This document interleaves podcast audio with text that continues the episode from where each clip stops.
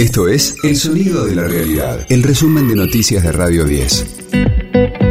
Hoy es miércoles 10 de enero, mi nombre es Karina Sinali y este es el resumen de noticias de Radio 10, El Sonido de la Realidad. Diputados completó su primera jornada de debate en comisiones de la ley ómnibus con funcionarios del gobierno. Hubo algunos cruces verbales en medio de un escenario de alto voltaje político a raíz de la compleja situación económica y social. Desde el gobierno no descartan algún tipo de negociación mientras la iniciativa llega al Congreso. Germán Martínez, jefe del bloque de Unión por la Patria de la Cámara Baja, exigió la presencia de Nicolás Pose, Luis Caputo y Federico Sturzenegger, asesor presidencial. Cualquier proyecto de ley se aprueba en general y en particular. Una ley de estas características, con 880 artículos, es difícil darle un tratamiento ordenado, en particular en el recinto. Por eso el tiempo para generar los debates necesarios es en el tiempo de las comisiones, que es el que arrancamos hoy y que es ahí donde nosotros queremos dejar claro. Por eso queremos que esté Caputo, que no vino. Queremos que esté Sturzenegger, que no es ministro y que dicen que es el autor de este proyecto, que tampoco vino. No vino el jefe de gabinete Pose. Eh, insólito que en la facultad de delegada es después el que firma junto al presidente de la Nación los decretos delegados. Entonces digo, me parece que también se trata por empoderar el debate que se está dando en el Congreso de la Nación. Por su parte, la legisladora Miriam Breckman sostuvo que el proyecto ataca al pueblo. Es una ley que ataca los derechos de las mujeres porque nos elimina de la participación política con todo lo que hemos peleado, nos elimina de la participación política, ataca los recursos naturales, nuestros bienes naturales comunes, es una ley para herir trabajadores y trabajadoras y para que se hagan grandes negocios con esas empresas del Estado. Ataca derechos de trabajadores y trabajadoras promoviendo el trabajo no formal, promoviendo el trabajo no registrado.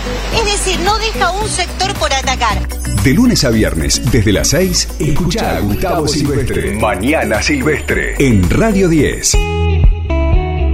Califican de inviable e irracional la propuesta de aumentos de tarifas de gas.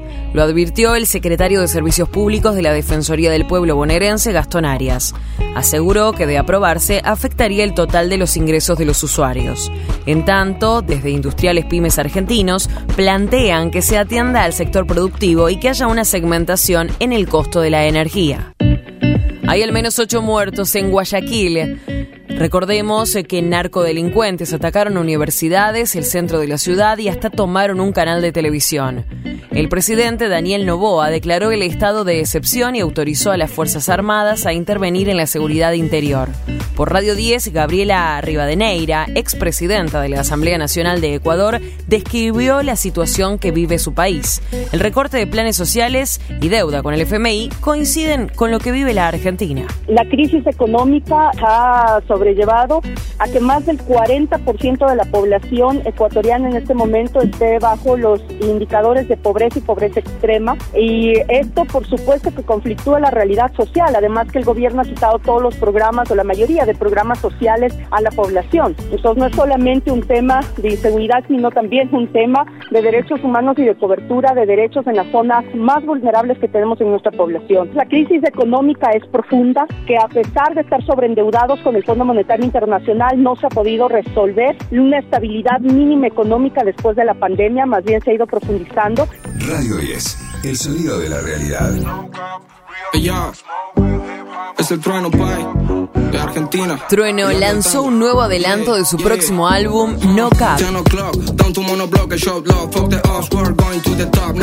Tras agotar cuatro teatros Vorterix en Buenos Aires en menos de una semana, el cantante ingresa dentro del selecto grupo de artistas latinoamericanos en formar parte de Colors, ocupando el lugar del primer artista argentino en ser parte. Su nuevo trabajo abarca la etapa de los 2000, homenajeando a aquellos artistas y productores que marcaron y con los que el joven trapero se crió.